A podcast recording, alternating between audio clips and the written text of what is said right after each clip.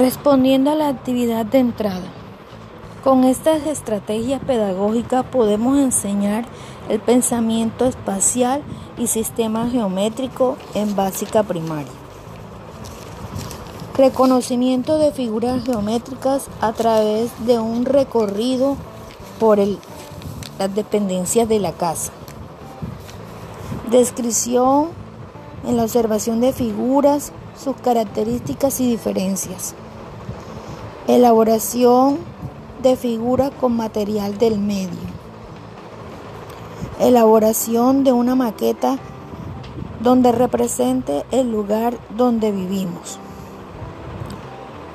Otra podría ser a través de juegos de pistas podemos contribuir a un mejor acercamiento, comunicación, empatía del entorno familiar. Ejemplo, en una parte de la casa que utilizamos para realizar cosas que nos ayudan a desarrollar nuestro sistema físico y tener una mejor salud.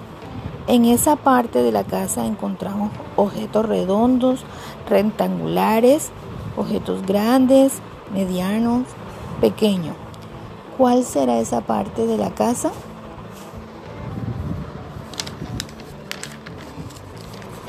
Todas estas actividades han sido de utilidad ya que contribuyen a afianzar y reforzar los conceptos. Se construye y se manipula los objetos, como también pueden analizarse desde diferentes ángulos. Gracias.